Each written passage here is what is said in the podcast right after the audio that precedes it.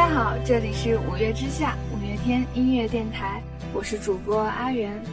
今天所要播出的是五月电台制作组的小编白城去到厦门为大家带来的寻找五月天之旅。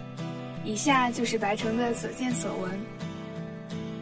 在上海仍处在冬天的时候，厦门已经是可以穿衬衫出门的天气了。八天给了我充足的时间去挖掘厦门这个并不算大的城市。在这里，你到处可以看到五月天的影子。路上每隔大约几十米就会立着一张五支代言的雪清啤酒的广告牌。还记得鼓浪屿上有一个好大的坡，当时已经走了好多路，特别累了，好不容易爬到坡顶，突然发现立着的广告牌，顿时觉得再累也值了。不知道是不是因为厦门开放的早，又与台湾隔海相望，厦门有特别多的舞迷，这种独特的氛围是其他的地方感受不到的。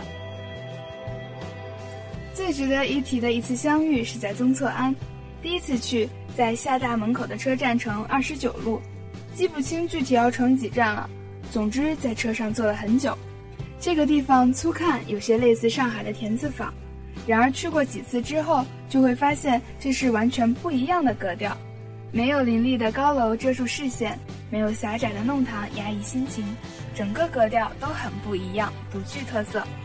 还记得那天途经的一家名字叫做阿信厚吐司的店，小小的门面却画满了有关五月天的一切。可惜那天大门紧闭。大约又过了两天，我第三次去宗措庵，仍然是随意的闲逛，仍然是无意间又经过了阿信厚吐司。我惊喜地发现，里面传出了垃圾车那熟悉的旋律，以及属于这片土地的语言。几十平米的小店被五月天塞得满满的，就连老板看起来都有些像发福时候的阿信呢。嗯，起司香蕉厚吐司非常好吃。除了这家以外，在曾策庵的青旅饭店附近有卖五月天的明信片哟，也可以在那里当场寄出，是不是很棒呢？还有一家青年旅社，有五月天主题的房间，尽管没有亲自去住过，但是看起来也很不错呢。不知道有五月天相伴的夜晚会是怎么样的呢？宗策庵中有关五月天的内容就暂且说到这里。我相信其中一定还有我没有找到的踪迹，就请大家自己去寻找看看啦。接下来要说的一个地方也并不好找，同样是乘公交车到金榜公园站下，穿过一座天桥就可以看到目的地啦。当然，这只是运气好的话。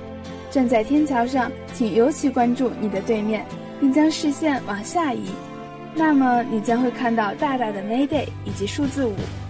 这家店的特色是手工绘制的菜单以及特调，具体的就先不透露啦，会有惊喜哦。当然，最重要的注意点，这家店只在下午一点的下午茶时间才开门，小编第一次去的时候也没有开门呢。慵懒的下午，听听音乐。抱着阿信的抱枕，喝喝特调的饮料，简直棒呆了！大家听了是不是也非常心动呢？